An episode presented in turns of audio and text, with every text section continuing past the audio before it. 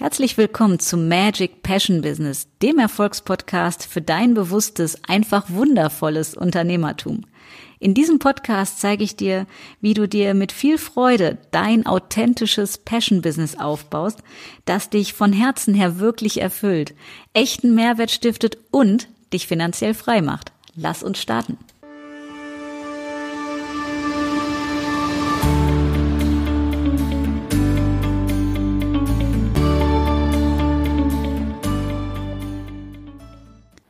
Hallo und herzlich willkommen zu einer neuen Episode vom Magic Passion Business. Heute wieder im Talk und mit einem spannenden Unternehmer, ebenfalls hier bei mir aus der Region. Ich begrüße ganz herzlich Andreas Baulig. Erstmal schön, Andreas, dass du da bist.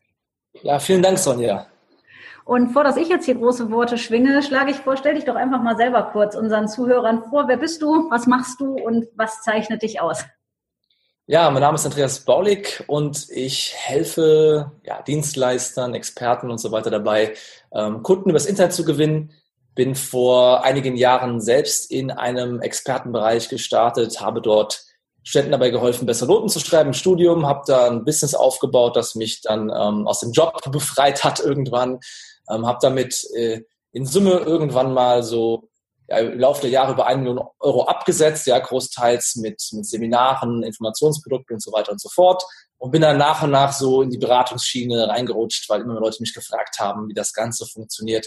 Und seither mache ich das in Vollzeit mit einem kleinen Team von acht Leuten, derzeit hier aus Koblenz. Das klingt ziemlich cool und so wie du das gerade schilderst, klingt das ja erstmal recht easy going. Ja, und habe ich das gemacht und dann äh, haben wir da eine Million umgesetzt und jetzt mache ich das. Ich könnte mir vorstellen, dass das vielleicht an der einen oder anderen Stelle aber auch Herausforderungen hatte. Wie war das bei dir? Ja, ähm, es ist nicht über Nacht passiert, logischerweise. Ich habe das ganz am Anfang zuerst neben dem Vollzeitstudium und einem 20 Stunden die Woche Job aufgebaut. Dann habe ich Vollzeit gearbeitet, ja, habe schon ein bisschen was online verdient, aber noch nicht genug, um kündigen zu können. Äh, manch einer hätte sich ja schon gekündigt. Ich war aus einem Beamtenhaushalt, habe mir ein bisschen mehr Zeit gelassen damit. Und ähm, ja, es ist anstrengend. Ja, also ich will jetzt nicht, irgendwie irgendwie ja beschönigen. Es ist schon anstrengend. Es kostet Zeit, es kostet Schweiß und Tränen. Und man muss sich halt über eine längere Zeit äh, motivieren, dran zu bleiben, jeden Abend noch eine Stunde oder zwei was dran zu machen. Aber ich hatte eine Vision davon, dass es geht, weil ich jemanden kannte, der es schon mal gemacht hat. Der hat mir ein bisschen dabei geholfen. Und ähm, dementsprechend wusste ich so, was grob zu tun ist. Aber ich bin, wie gesagt, als mittelloser Student gestartet, hatte kein großes Budget für irgendwas, habe das Einzige gemacht, was ich zu dem Zeitpunkt halbwegs besser konnte als ja, vielleicht andere Leute in meiner Umgebung, nämlich wie gesagt ein bisschen effizienter, produktiver studieren. Habe dann ein paar Kurse daraus entwickelt, angefangen, die online zu verkaufen habe meine ersten 2000 Euro da bei einem Produktlaunch im Schlaf verdient, weil ich außersehen die ähm, E-Mail um Mitternacht rausgeschickt habe, um 12 a.m. statt um 12 Uhr mittags, wie ich dachte. Und ja, das hat sich dann so weiterentwickelt. Und habe es dann, wie gesagt, nach so ungefähr anderthalb Jahren bis zwei Jahren dann geschafft, so viel zu verdienen, dass ich dann gekündigt habe. War trotzdem eine sehr zittrige Partie, das Blatt einzureichen mit der Kündigung. Ich musste noch neu ausdrucken, weil das Datum falsch war und so weiter und so fort. Aber am Ende des Tages, ja, bin ich, bin ich dann gestartet 2014 ähm, im Winter in die Selbstständigkeit. Ja, sehr cool. Das heißt, du hast auch parallel angefangen und das sukzessive quasi aufgebaut. Und wenn deine, nennen wir es mal, gefühlte Sicherheit da war, dann den Schritt zu sagen, so, jetzt kann das Zettelchen eingereicht werden mit der Kündigung. Genau, genau. Zu dem Zeitpunkt hatte ich aber ungefähr auch schon so ja, 80.000 bis 100.000 Euro Jahresumsatz erreicht. Ja, und ähm, ich finde, das ist auch so ein Grundlevel, den man haben sollte, wenn man sich auch nur halbwegs gleichstellen will wie ein akademischer Angestellter, ähm, der ich ja da zum Zeitpunkt schon war. Und es fängt erst in dem Bereich an, dass man, wenn man sich dann wirklich auch so versichert, alles richtig macht und so weiter, dass man dann auch nur, ja, vielleicht mal so 2000 Euro brutto, äh, netto raus hat jeden Monat. Und so viel soll es halt mindestens sein. Und ich kann auch jedem nur empfehlen, das nebenbei aufzubauen, weil es geht, ja, wenn man strukturiert angeht, vielleicht mit einer Anleitung, mit ein bisschen Hilfe, je nachdem, was man so machen will. Ähm, aber ich kann halt keinem empfehlen, einfach zu sagen, okay, ich habe noch keine Ahnung, 20.000 Euro und das muss jetzt reichen und ich starte jetzt was und es muss funktionieren. Das, es gibt keinen Plan B, ja. Macht es auf jeden Fall lieber nebenbei. Mhm, also durchaus auch ein, ein bisschen sicherheitsorientiert. Ähm, ich habe es damals selber genauso gemacht, daher ich, von mir würdest du den gleichen Tenor hören. Parallel aufbauen gibt einfach gefühlte Sicherheit und dadurch entspannter, dass du mit eher mehr mehr Echtheit und auch vor allem mit mehr Herzblut dabei sein kannst und nicht nur aus Druck und äh, komplett schlaflose Nächte hast. Ne? War dir von Anfang an klar, wo deine Passion liegt oder hat sich das im Laufe der Zeit daraus entwickelt? Ähm, ich hatte jetzt keine übertriebene Passion dafür, Studenten dabei zu helfen, bessere Noten zu schreiben. Ganz am Anfang. Ich habe mhm. einfach nur gesagt, okay, ich baue was, das mir vielleicht dabei hilft, so die, äh, ja, die Miete ein bisschen mehr mitzutragen, weil ich wusste, okay, es ist nicht mehr wie früher, ja, du bist nicht mehr mit einem Abschluss jetzt äh, von der Uni irgendwie mit drei Stimmen beschüttet. Wenn du irgendwie so 300, 500, vielleicht 1000 Euro nebenbei verdienen kannst im Monat, äh, dann ist das super, ja. Und ähm, ganz am Anfang wusste ich auch nicht, worüber ich eigentlich schreiben soll. Ich habe hab sieben E-Mails vorgeschrieben, habe mir sieben Schritte ausgedacht, mit denen man bessere Noten schreibt, die ich so immer durchgegangen bin und dachte, das war's. Und daraus sind dann im Laufe der Jahre ja, so, so ein Magnus Opus entstanden von, keine Ahnung, 100 Stunden Videomaterial, bestimmt 1500 Seiten, irgendwelche Tipps, E-Mails ohne Ende, ich glaube 20.000 Kundinnen und Kunden. Also im Laufe der Zeit bekommt man eine Passion für etwas, bei dem man gutes Feedback eigentlich erhält. Ja, sobald man irgendwie Umsatz damit macht, Leute sagen, hey, was du machst, ist cool, fängt man an, eine Passion dafür zu entwickeln.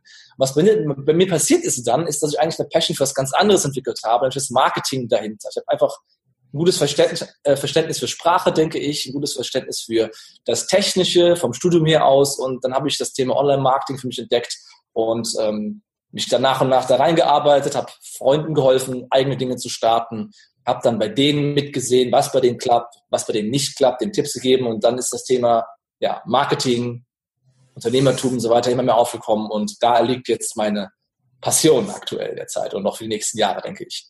Ja, sehr cool. Das heißt, es ist mit der Zeit gewachsen.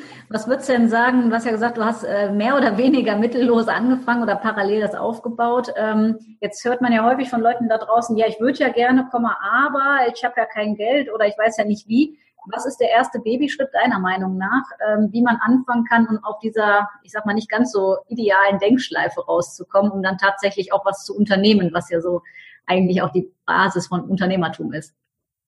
Also es gibt da es gibt ja zwei Ansätze, die man fahren kann. Es kommt auch immer sehr darauf an, was man anbieten will. Ich gehe einfach jetzt mal von was sehr Simplem aus, mit dem sich die meisten sofort selbstständig machen könnten. Das wäre zum Beispiel irgendeine Art von Dienstleistung, sei es jetzt ein Coaching, Consulting oder man baut irgendwas für einen anderen und so weiter. Ähm, da braucht man ja keine, keine ähm, Investmentsumme vorher, das kann man einfach sofort starten quasi. Ähm, dann ist es so, wenn ich nicht Budget habe, und damit meine ich wortwörtlich nur so vielleicht so 2.000, 3.000 Euro, um mit Anleitung mal die ersten Kunden über eine Facebook-Anzeige zu gewinnen. Da bin ich gezwungen, Social Media Aktivitäten zu machen, ja, zum Beispiel irgendwie zu bloggen, das Ganze organisch langsam zu verbreiten, darauf zu setzen, dass Google mich irgendwann mal aufnimmt, ähm, auf diverse Keywords. Ich könnte anfangen, YouTube-Videos zu drehen.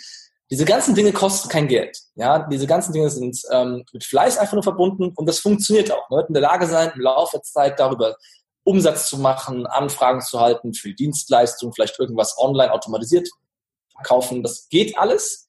Aber am Ende des Tages ist dieses ganze Social Media Ding einfach nur ja, eine Sache für Leute, die halt kein Startbudget haben. Wenn man Startbudget hat, ist, fährt man deutlich besser damit, ähm, einfach den perfekten Kunden online zu finden, zum Beispiel auf Facebook, eben sein Problem zu schildern, ja, zu sagen, hey, du hast dieses Problem, ich habe eine Lösung für dich, klicke hier und dann ihm ein Angebot zu machen in irgendeiner Form. Und das geht viel schneller und sorgt normalerweise dafür, dass man relativ schnell die ersten Aufträge erhält und tatsächlich Geld verdient. Und dann kann man daraus halt mathematisches Spiel machen. Ja, investiere ich 1000 Euro rein, bekomme ich vielleicht 4.000, 5.000 Euro raus, dann kann ich immer wieder dasselbe Ding jeden Monat investieren und ich habe ein nachhaltiges Business, während es bei diesem ganzen Social Media Kram und Blogging Kram einfach ja, unsicher ist, wann jemand zu einem kommt und vor allem auch, es dauert sehr, sehr lange, bis es funktioniert, ja, weil diese, diese Mühlen da sehr, sehr langsam malen. Jetzt habe ich das so ein bisschen bei dir rausgehört. Ähm, du arbeitest ja genauso gerne wie ich mit Experten zusammen, also Leuten, die dann auch wirklich was erreichen wollen und dafür bereit sind, was zu tun. Jetzt ist die ja. Bereitschaft ja häufig gegeben. Aber nicht jeder ist ja, also genauso wie beide, wir am Anfang noch nicht so Einblick hatten, wie wir den heute haben, weil der kommt mit der Zeit. Ne? Das heißt, wenn man ja. sich mehr damit beschäftigt. Ähm, du hast es ja schon angedeutet, so nach dem Motto, sich Unterstützung zu holen. Ähm, was würdest du da empfehlen oder wie hast du es selber gemacht? Hast du dir Mentor, Coach oder irgendwas gesucht oder ein Programm oder hast du durch Try and Error quasi über Zeit hinweg es selber probiert?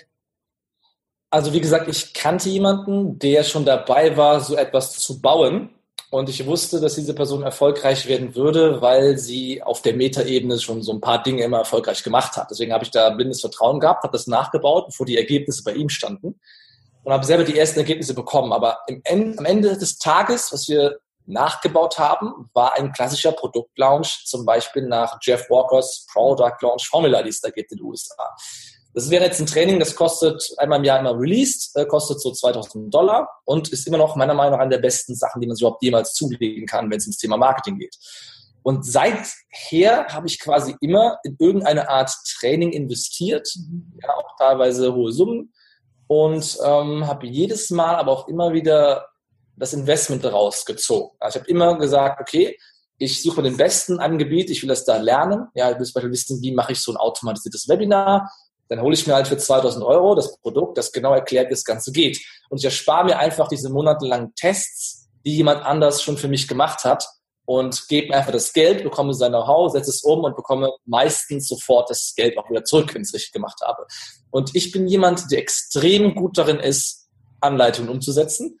Und das ist so mein großes Erfolgsgeheimnis und das auch von vielen meiner Bekannten. Ja, wir können einfach Anleitungen umsetzen, blind. Wir ähm, versuchen es nicht besser zu wissen, sondern machen erst einmal, was da steht und schauen dann vielleicht hinterher, okay, was können wir jetzt noch besser machen. Aber zuerst einmal blind folgen hilft meistens.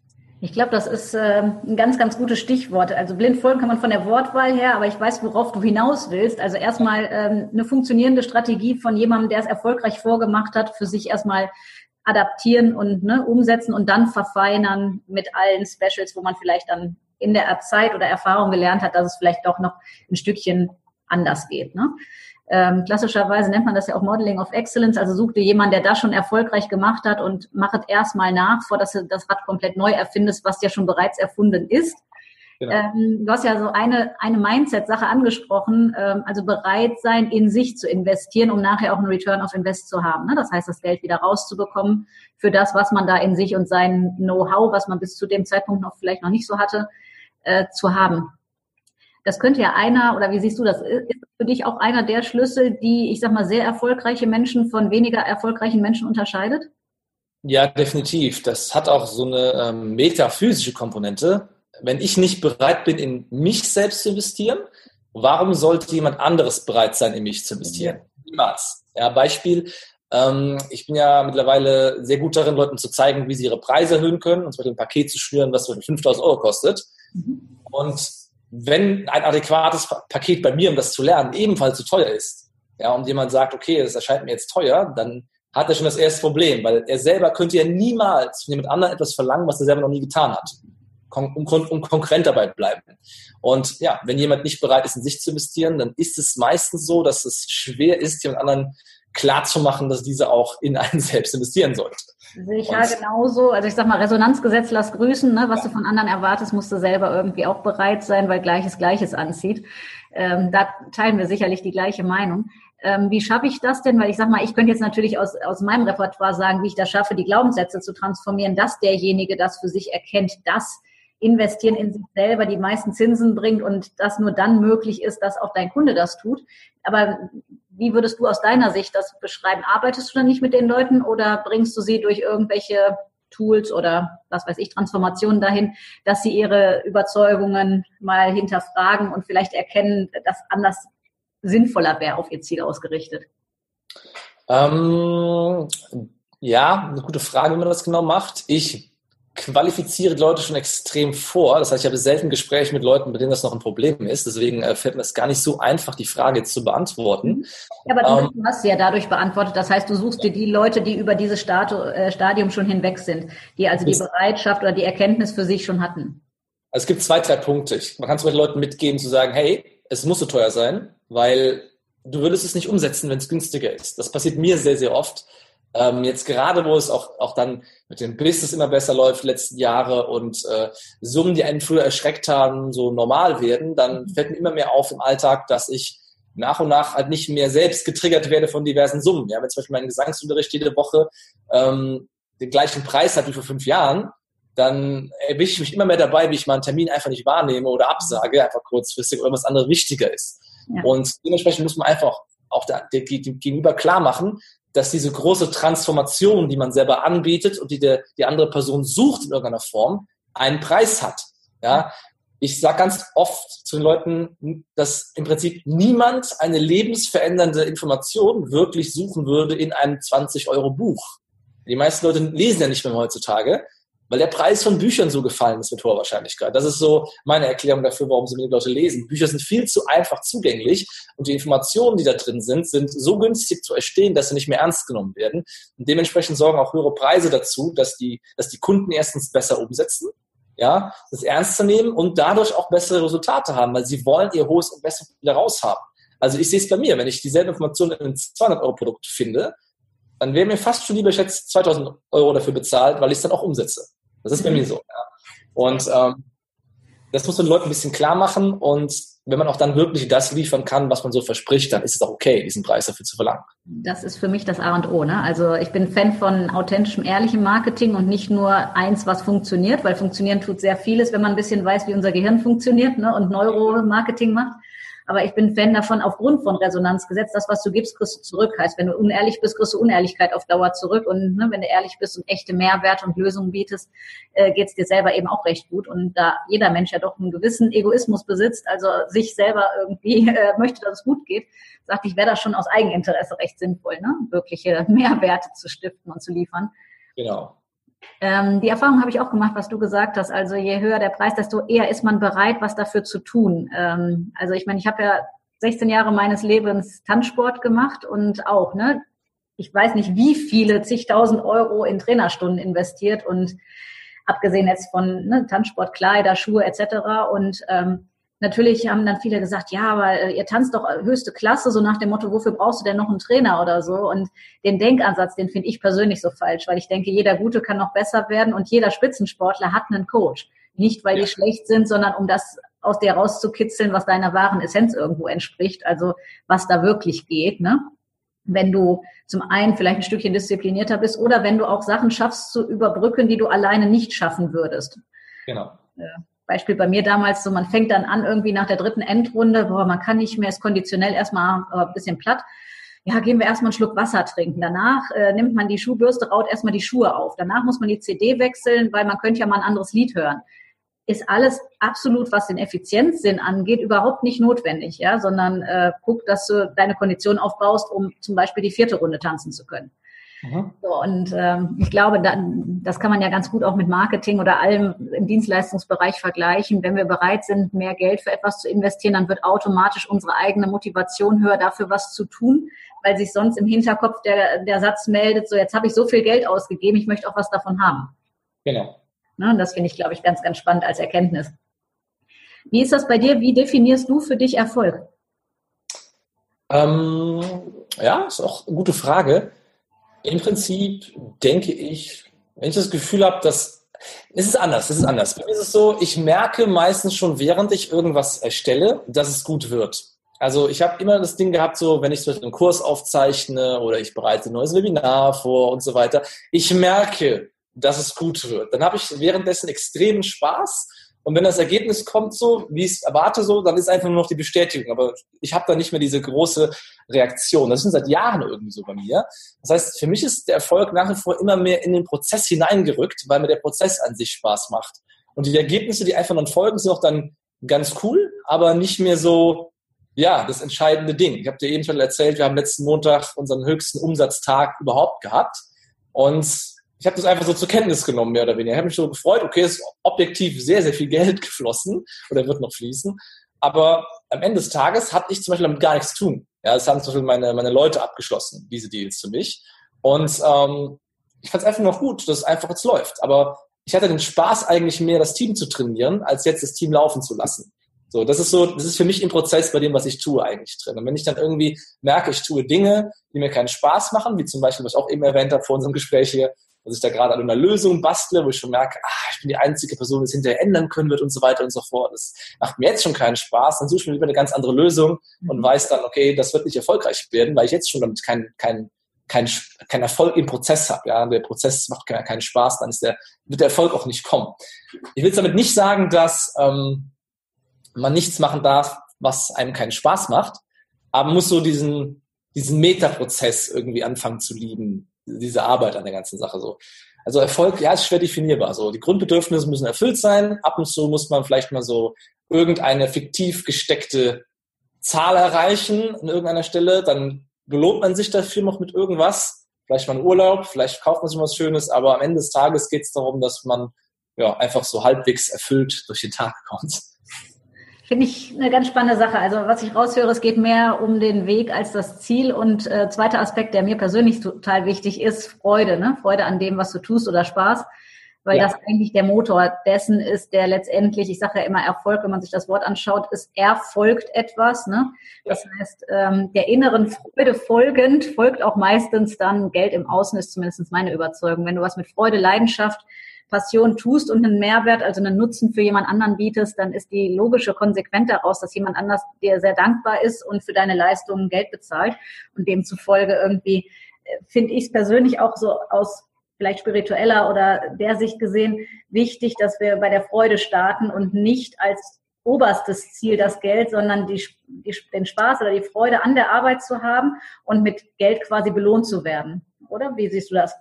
Ja, ähm, wir testen das bei uns auch gerade aus zum Beispiel. Ich war immer sehr, sehr viel im Büro im letzten Jahr, um das Ganze, was wir jetzt hier so aufgebaut haben, auch ähm, zu begleiten. Und aktuell haben wir festgestellt, dass wann immer ich mal nicht im Büro bin, weil ich gerade im Urlaub bin oder mal am Wochenende weg, es besser läuft. Das heißt, aktuell testen wir, dass ich bewusst nicht ins Büro gehe, um zu schauen, ob das die Sales-Zahlen in einer Art und Weise beeinflusst. Ja. Wir können logischerweise nicht in ein paar Läden diversen tracken, aber ich für meinen Teil bin nicht da und an jedem Tag, wo ich jetzt nicht da bin, bin jetzt auch jetzt gerade zu Hause, nicht im Büro, wenn ich es hier aufzeichne und ähm, habe eben schon gesehen, dass wir mit Rechnungen rausgegangen sind wieder. Also es tut sich was. Ich weiß nicht genau wie viel, aber es tut sich was. Ja, sehr, sehr cool. Also ähm, diejenigen, äh, die zuhören und mich kennen, wissen das ja. Ich bin spirituelle Unternehmerin und mag es ganz gerne, die beiden vermeintlich äh, nicht vereinbaren Gegensätze dann doch irgendwie zu vereinen, weil für mich das so zusammengehört. Ne? Also wenn du dem folgst, was dir Spaß macht, folgt auch das Geld. Das heißt, das ist ja jetzt kein ESO-Geschwafel, wo du kopfüber im Gewand am Baum hängst, sondern irgendwie einfach nur ein, ich sag mal, ein universelles Erfolgsgesetz.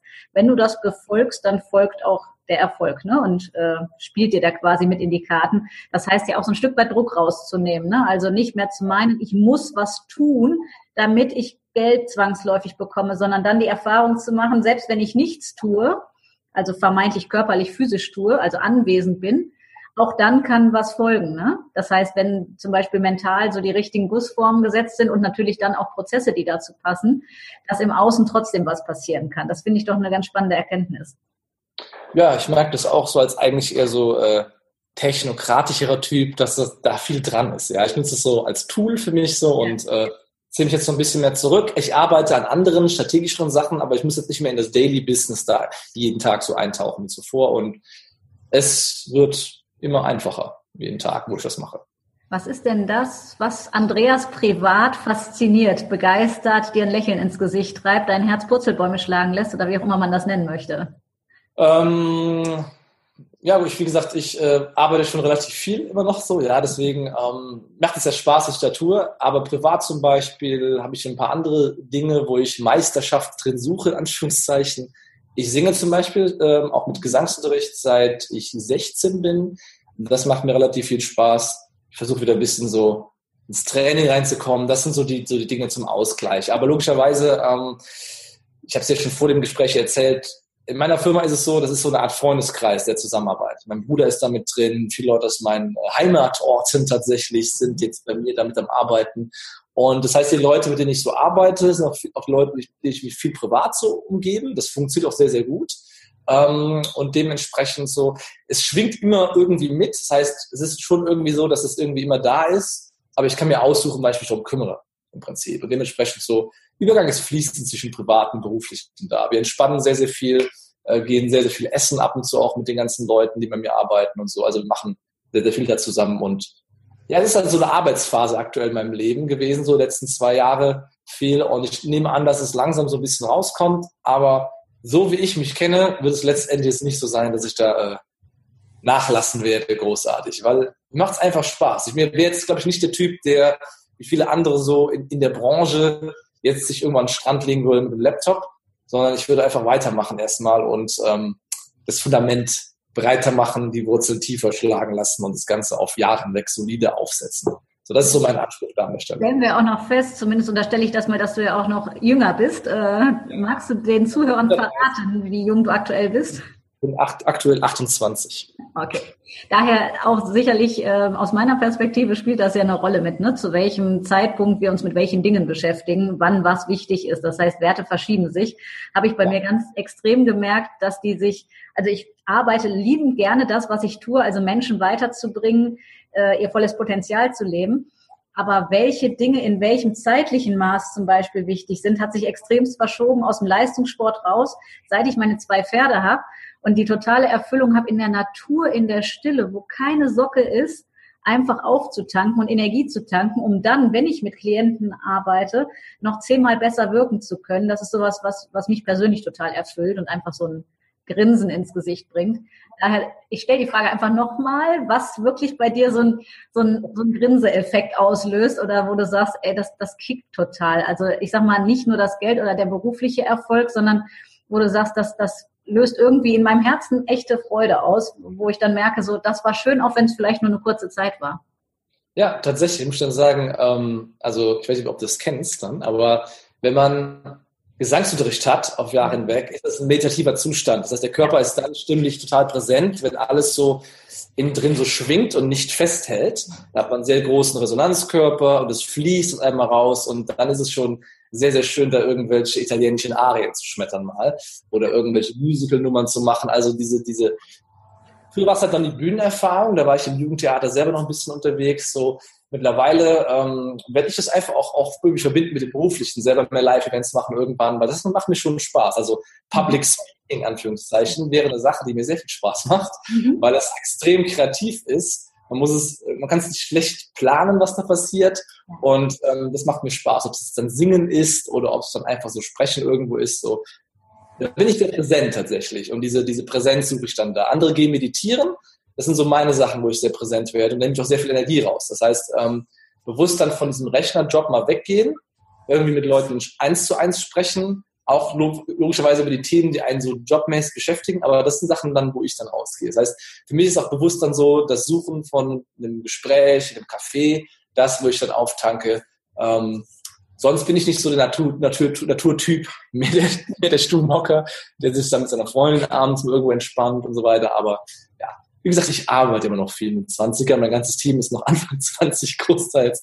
Da sind wir schon viel unterwegs und ja, sehr, sehr cool. Ähm, das mit dem äh, Gesangsunterricht kann ich übrigens nachvollziehen, habe ich selber anderthalb Jahre gemacht. Äh, und äh, du hast ja gesagt, ich meditiere nicht. Das ist ja eine Definitionssache. Also ich persönlich ja. finde, dass alles, wo du dich mit dir beschäftigst, eine Art von Meditation ist. Ne? Also ob du nun Löcher in den blauen Himmel guckst, spazieren gehst oder tatsächlich im Schneidersitz irgendwo sitzt, singst oder kochst. Also ich finde auch Kochen zum Beispiel total meditativ, weil ich das leidenschaftlich gerne tue.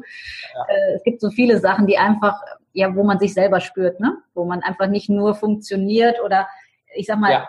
Erfolg als Ziel hat, sondern wo man einfach sagt, das macht richtig Bock irgendwie und ähm, gibt einem irgendwas, was nicht für Geld bezahlbar ist. Ne? Das finde ich immer ganz spannend. Ich nutze das auch immer sehr ähm, seit ich angefangen habe, mit meinem Bruder Tennis zu spielen vor ein paar Jahren, das machen wir auch noch, ähm, da ist es diese, diese meditative Komponente, ja, einfach den Körper führen zu lassen, einfach nur zu beobachten, absolut essentiell, um schnell erfolgreich zu werden, schnell das auch zu lernen. Und dementsprechend ähm, bin ich halt ein Fan von dieser Alltagsmeditation. Also ich nutze das wortwörtlich als Tool, und ähm, kann nur sagen, es funktioniert. Ja, auch, auch was möglich ist. Irgendwas auch mit, sich auf irgendwelche States selber einzuprogrammieren. Ab und zu, das äh, geht auch gut. Da habe ich auch so eine kleine Gebetskette für. Das sind alles so richtige Personal Development Tools, die ich so ganz am Anfang, noch vor dem ganzen Online-Marketing, irgendwann mal kennengelernt habe und die fließen irgendwie in den Alltag mit ein. Aber es ist also mehr so ein Kontinuum. Es geht ineinander über. Ich habe jetzt nicht irgendwie so eine, so eine Morgenroutine, wo ich jetzt so starte, ja, und dann irgendwie aufstehe, meditiere, irgendwas Besonderes mache, mich im Spiegel aufpeitsche, so mache ich nicht. Ich bin eher der Langschläfer-Typ. Ich komme morgens auch meistens manchmal erst um 11 Uhr ins Büro oder so. Sehr sympathisch. Das, Sehr sympathisch. Das ist das, wo ich dann auftanke. Ich bin echt nicht zu haben für irgendwas, was um 8 Uhr morgens passiert tatsächlich. Das ist echt nicht meine Zeit. Ähm, und das ist so die, die, die kleine Freiheit, dass ich da ohne Wecker aufstehen darf. Das ist so das Wichtigste fast schon. Wenn das, ist, wenn das mein, mein, mein, mein wenn, das wäre ein gutes Why, ja, einfach keinen Wecker zu haben. Das, das reicht mir schon, weil es hat mich so genervt, vorher meinem 9-to-5-Job oder 8-to Vortrag das war, das war nichts. Das kann ich sehr gut nachvollziehen. Ich auch. Äh, notorische Langschläferin und in der Vermögensberatungszeit um 6 Uhr aufstehen. Und das ist echt, das ist, äh, ich sage immer, körperliche Vergewaltigung, das geht echt gar nicht. Und die Freiheit zu haben, zu tun oder eben auch zu lassen, was man möchte und einfach zu sagen, ich lasse jetzt mal fünf Grad sein. Also ich starte auch nicht vor 10 Uhr, ähm, weil ich sage, dann leidet zum einen die Qualität und vor allem meine Laune. Und da die mir heilig ist, äh, je besser es mir geht, desto besser kann ich für andere wirken. So sorge ich da ganz gut für mich. Finde ich also sehr sympathisch dein Ansatz. Ähm, du hast gerade schon angesprochen, Freiheit ist wichtig, sagt ja dann quasi auch schon was über deine Werte aus. Hast du dir da schon mal Gedanken drüber gemacht, was neben Freiheit dir wichtig ist oder was so deine Werte sind, die ja das Fundament für alles bilden? Ja, ich habe sicher mal irgendwelche Übungen auch dazu gemacht und so, aber ich bin jetzt nicht so der Typ, der immer von diesen, diesen Konzepten bewusst getrieben ist und der sich jetzt jeden Tag sagt, ja, das ist das Ding, was dich antreibt. Wie gesagt, ich bin da einfach solide meine Sachen aufbauen. Aber klar, Freiheit ist mir wichtig, dann diese Sicherheit, logischerweise, ja. Ähm, ich mit diesem Unternehmertum nicht so blauäugig äh, um, wie andere das tun. Ich bin extrem, was heißt extrem? In gewisser Form businessmäßig paranoid. Ja, ich achte da sehr darauf, dass da nichts nicht aus, aus, aus dem Ruder läuft. Ich überlege immer, was könnte als nächstes schiefgehen und versuche das so abzufedern. Das heißt, die Sicherheit ist enorm. Dann kommt einfach das Sicherheitsbedürfnis stark durch. Ja, aber es geht auch mittlerweile viel um die Verantwortung gegenüber den Leuten, die man so hat. Ja, ich habe da jetzt eine ganze Horde junger Wilder, auf die muss ja einer aufpassen. Und da muss einfach auch immer alles laufen. So, ja, es ist halt so, dass man da Verantwortung hat das ist mir ganz wichtig, dass da ethisch umgang wird, so, also mit den Leuten, mit den Kunden, dem, was man tut, dass man da irgendwie nicht irgendeinen Nonsens erzählt, ja. Äh, das finde ich ganz wichtig, dass Leute auf einen vertrauen können, finde ich ganz wichtig. Ähm, ja, ich bin ja, wie gesagt, auch der, der, der größte Bruder, äh, Bruder von drei kleineren Brüdern und dementsprechend so habe ich so alle Eigenschaften, so protektiv da und so. Also das sind so ich bin sehr konservativ eigentlich von den Werten, muss man einfach sagen. So, das ist es quasi. Bis auf diese, diese Unternehmertum-Sache und möglichst wenig äh, Fremdbestimmungssache bin ich da wertemäßig sehr konservativ eingestellt eigentlich. Was ja ganz spannend ist, dass du sagst, auf der einen Seite freiheitsliebend, auf der anderen Seite Sicherheit. Wenn das jetzt jemand draußen hört, wird er sagen, das passt ja überhaupt nicht zusammen, das geht ja gar nicht. Ja. Äh, könnte man meinen. Man sieht ja, dass es doch passt. Ähm, Hast du dir jemals aktiv Gedanken darüber gemacht oder hat sich das einfach so entwickelt, äh, weil einerseits der stark der Wert Sicherheit da ist, dass du zum Beispiel auch bestimmte Umsatzzahlen für dich als wichtig erachtest, damit dieser Wert quasi befriedigt also, also ich habe so ungefähr äh, zehn Plan Bs bis äh, G oder so. Das heißt, ich weiß, für mich sollte irgendwas passieren, habe ich so viel Kohle, dass ich ungefähr 15 bis 20 Jahre lang wie ein König leben kann in Thailand. So. Das ist so, sag einfach schon mal Bescheid so. Es kann auch von mir aus Bulgarien sein, in Sofia oder so. Die ganzen digitalen Nomaden, diesen Lifestyle da, das könnte ich einfach jetzt auf gleich machen, wie ich will. So. Dann habe ich ähm, genug Absicherung, um jahrelang in Deutschland klarzukommen. Und ich weiß einfach, kognitiv kann mir nichts passieren. So. Es ist super schwierig, äh, in Deutschland auf der Straße zu landen. So. Das habe ich jetzt mal schon gesagt an der Stelle. Auf der anderen Seite, ähm, wenn man solides Unternehmertum macht und sich dann ein Netzwerk aufbaut und echte Fähigkeiten erlernt, ja nicht irgendeinen Job, wo ich morgens gefeuert werden kann und ich dann erstmal vier Monate eine neue Stelle suchen darf, die genau auf mich passt, wo es dann gerade auch noch halbwegs das Gehalt gibt wie vorher, der nicht befristet ist und so weiter und so fort, dann weiß ich einfach jetzt für mich, ich habe die Metaskills, um sofort in zig verschiedenen Branchen und mit zig verschiedenen Ideen auf zig verschiedenen Märkten meine Fähigkeiten einsetzen zu können. Ich wüsste jetzt ähm, allein schon fünf, sechs Leute, die ich sofort anrufen könnte, wo ich morgen einsteigen könnte, ja, entweder als Partner oder als Angestellter im schlimmsten Fall. Das heißt, diese Abwärtssicherung ist, ist durch meine durch meine berufliche Tätigkeit oder mein Business jetzt, durch meine Fähigkeiten da viel, viel höher, als sie jemals hätte sein können als Angestellte. Also für die Kohle, die ich beiseite geschafft habe, die letzten fünf Jahre, hätte ich einiges an, äh, ja, an äh, monatlichen Gehältern bekommen müssen, bis sie auch nur ansatzweise äh, irgendwann erreicht wäre. Und dann ist einem einfach irgendwann klar, dass die wahre Sicherheit in dieser Autonomie besteht, ja, dass man irgendwie souverän mit sich selbst umgehen kann, dass man einfach selber in der Lage ist, sich was aufzubauen wieder, was innerhalb kürzester Zeit mehr bringt als alles, was man in jedem normalen Job da reinholen kann. So. Man könnte also sagen, die wahre Sicherheit liegt in der Freiheit. Ja, die Sicherheit liegt darin, ja, dass man einfach weiß, man kann jetzt von Grund auf irgendetwas für jemand anderen an Mehrwert stiften und ich kenne den Metaprozess, wie ich etwas von Wert baue und es verkaufe. Das ist so die größte Sicherheit, die man haben kann. Sehr cool. Du hast ja gerade schon angesprochen, dass es dir auch wichtig ist, irgendwie ethisch mit den Leuten umzugehen oder auch mit den Kunden letztendlich. Jetzt ist das ja, da könnte man ja alleine schon fünf Stunden drüber debattieren, was wir nicht tun wollen, sondern das relativ kurz halten. Ähm, wie hast du für dich in deiner Welt Ethik denn definiert? Ähm, dahingehend, dass ich so wie wir aktuell arbeiten, nur Leute überhaupt als Kunden zulasse, von denen ich ausgehen kann, dass sie das, was ich ihnen zeigen werde, umsetzen können. Dass das, was ich ihnen zeige, überhaupt funktioniert. Das ist auch nicht immer gegeben, ja, bei sehr, sehr vielen Leuten, die äh, dasselbe in Anführungszeichen anbieten, wie wir es tun, wir zwei. Ähm, und dass ich das beste Tool so vom Support, was ich vertreten kann, damit die Leute ins Handeln kommen, weil es scheitert nicht an der Strategie, es scheitert nicht an dem Verständnis der Leute, sondern es scheitert daran, dass sie nicht ins Umsetzen kommen, aus den unterschiedlichsten Gründen. Und ähm, das Letzte, was wir auch noch machen, ist viel Mindset-Arbeit. Ja, äh, es gibt manchmal Blockaden, die sind den Leuten nicht klar und man kann das herausarbeiten und ja, ich versuche einfach andere Leute dabei zu helfen, selber eben diesen Mehrwert herzustellen. Und ich weiß, wie das geht und äh, ich sorge dafür, dass das funktioniert und helfe den Leuten meistens einfach so lange, bis es klappt. Ja, so lange, bis sie zumindest so für sich selber sagen, hey, ich habe jetzt hier wirklich was draus mitgenommen. Mhm. Ja, finde ich sehr, sehr cool, weil das ist was, was mir persönlich total wichtig ist. Also eben auch ethisch, nur ich sage, das definiert ja jeder für sich anders ähm, ich sage immer Fair Play. Ne? Also wenn du fair zu anderen bist, sind andere fair zu dir und alles, was wir im Leben haben wollen, sollten wir selber anderen geben. Daher, ne, ich bin so Verfechterin vom Resonanzgesetz. Ähm, ja. Alles kommt zu dir zurück. Egal, ob du scheiße bist, dann kommt scheiße zurück. Wenn du toll bist, kommt toll zurück. Also um es mal ganz plakativ und einfach auszudrücken. Ähm, daher glaube ich, dass so der, der Schlüssel wirklich darin liegt, ähm, ja, das tagtäglich zu leben. Ne? Also äh, reden können wir viel, aber tatsächlich zu leben, was wir denn so erzählen. Ja, alles, alles andere setzt sich ja auch nicht durch. Also am Ende des Tages so, man sieht ja, man sieht ja ständig irgendwelche Leute, gerade in unserem Bereich, hochkommen. Ja, die sind dann mal da für drei Monate, dann sind die wieder weg. Ja. Und ähm, jemand, der über Jahre hinweg da kontinuierlich da ist, ja, ähm, klar, diese mhm. große Reichweite geht meistens auch dann mit entsprechenden äh, Werbemaßnahmen einher, aber anhand der Werbemaßnahmen alleine muss man sehen, da tut sich was, da ist anscheinend ein echtes Business dahinter. Und ähm, niemand kommt lange damit durch, irgendeinen Nonsens zu machen. Ja, das geht einfach nicht.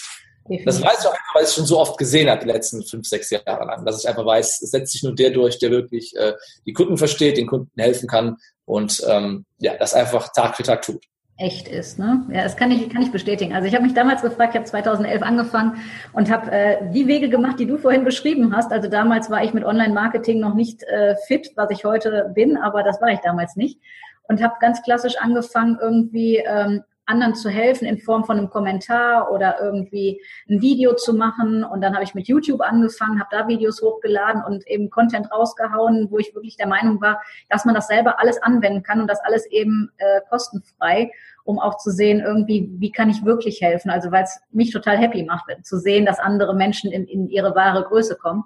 Und das ist was, was ich jetzt rückblickend total cool finde, zu sagen, irgendwie, natürlich geht's mit Facebook-Ads als Beispiel schneller oder so.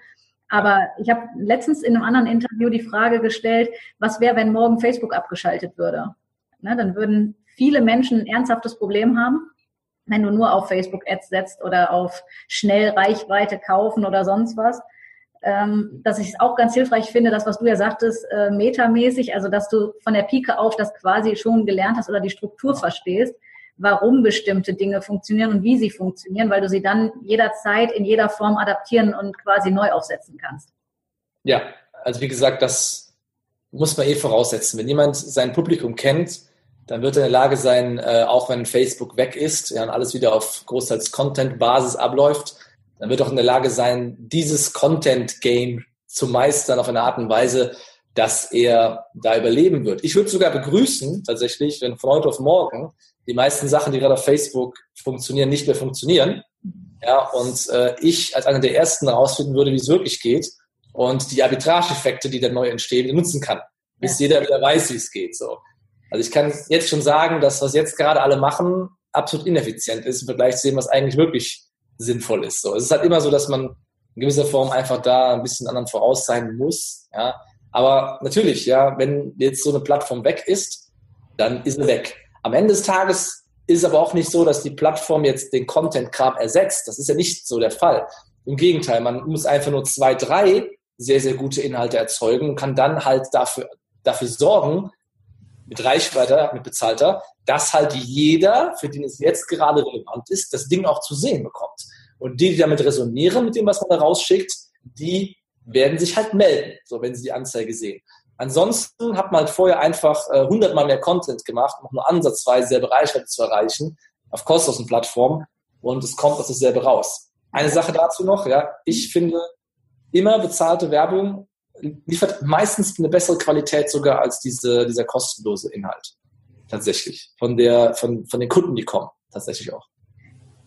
Sehe ich teilweise auch so. Ähm, ein Aspekt, auf den ich raus möchte, ist, als ich angefangen habe, ich hatte keinerlei Prospekt oder sonst was habe ich bis heute nicht und habe mir da nie was draus gemacht, weil ich gesagt habe, den Weg gehe ich nicht, ähm, weil ich bin immer der Fan davon gewesen, wenn ich Klarheit habe, wen ich will, dann ziehe ich die dank des Resonanzgesetzes automatisch an.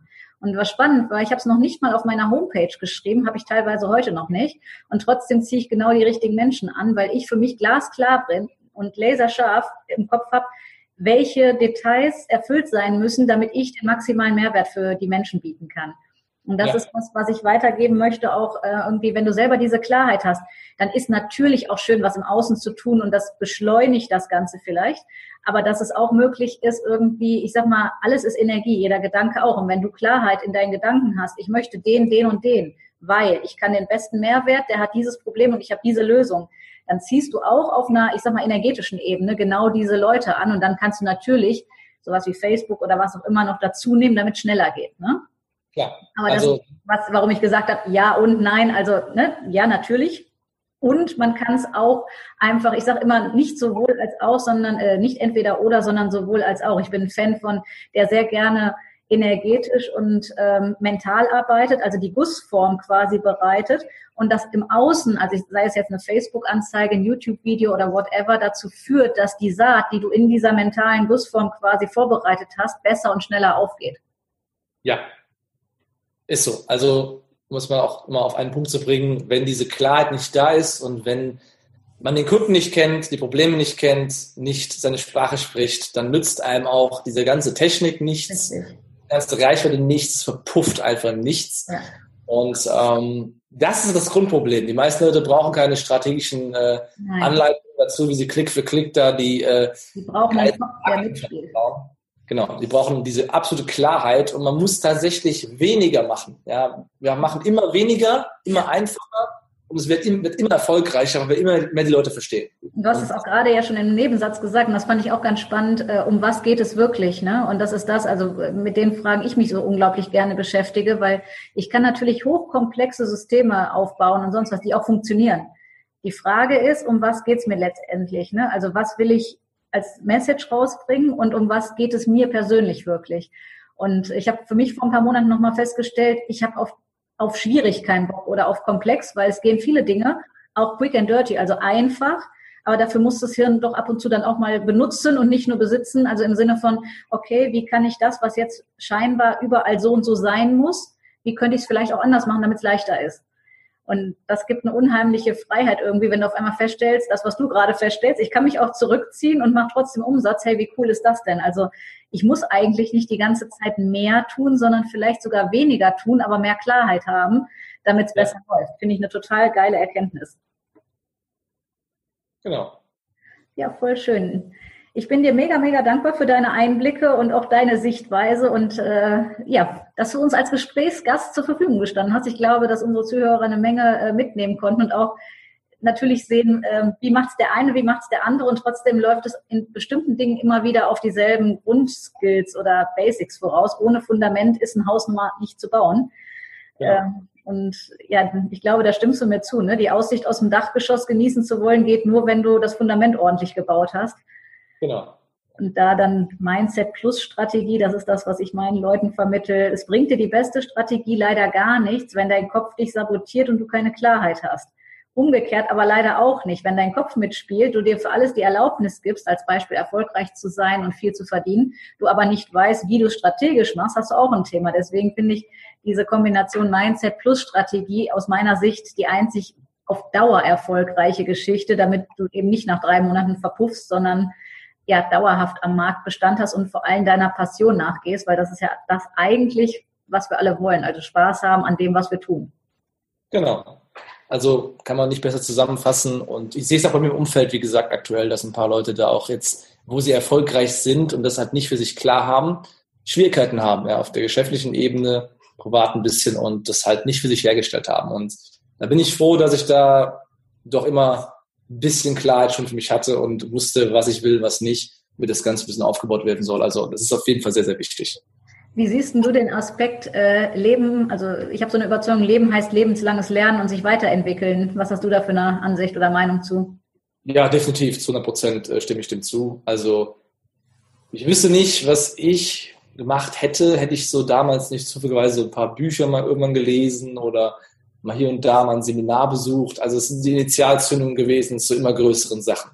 Das mhm. kann man definitiv so sagen. Und jedes Mal, wenn ich irgendwas Neues mir hole, in irgendwas Neues rein investiere, da kommt so viel bei raus, allein wenn man so viele blinde Flecken hat. Ja. Und auch nach Jahren entdeckt man halt irgendeine Kleinigkeit, die man vorher nicht gesehen hat.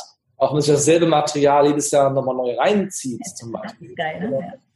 ja. ähm, ich lese zum Beispiel jedes Jahr mindestens einmal ähm, Der Alchemist von Paulo Coelho. Mhm, sehr geil. Ähm, das ist ziemlich heftig jedes Mal, was da an neuen Insights drin sind. Ich habe auf dem Rückflug von Berlin jetzt äh, nach Köln, den ich geflogen bin, einfach auch so, so ein kleines Buch auch von Paulo Coelho, äh, Der Weg des Bogenschützen, mhm. noch mal gelesen. Das ist so ein wirklich 30 Minuten langes Buch maximal. Cool. Aber 200 Seiten lang, sehr raus, ausgedehnt auf 200 Seiten in Riesenschrift. Und das sind nur 30 Minuten und das sind so drei, vier, fünf echte Klickmomente wieder dabei, wo ich einfach nur sagen kann, es lohnt sich. Ja, man, lebenslanges Lernen ist definitiv klar. Bin ich voll mit dabei. Es macht auch Spaß, oder? Also mir zumindest. Ich, äh, das, was du mit dem Buch hast, hatte ich damals mit Anthony Robbins das Power-Prinzip. Und ich bin jemand, der Bücher äh, ein wenig misshandelt, liebevoll. Also im Sinne von, da wird mit Textmarker drin rumgestrichen, da wird mit Kugelschreiber irgendwie eine Randnotiz gemacht, oben ein Eselsohr bei einer besonders wichtigen Seite. Also die sehen immer ordentlich durchgearbeitet aus.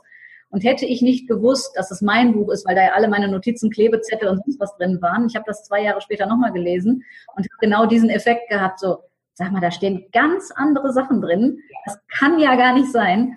Und das damals kapiert zu haben, das hat was mit deinem eigenen Bewusstseinsgrad zu tun, mit welchen. Themen du dich befasst, weil wir ja sowas wie eine selektive Wahrnehmung haben. Immer das, was gerade für uns wichtig ist, sehen wir im Außen.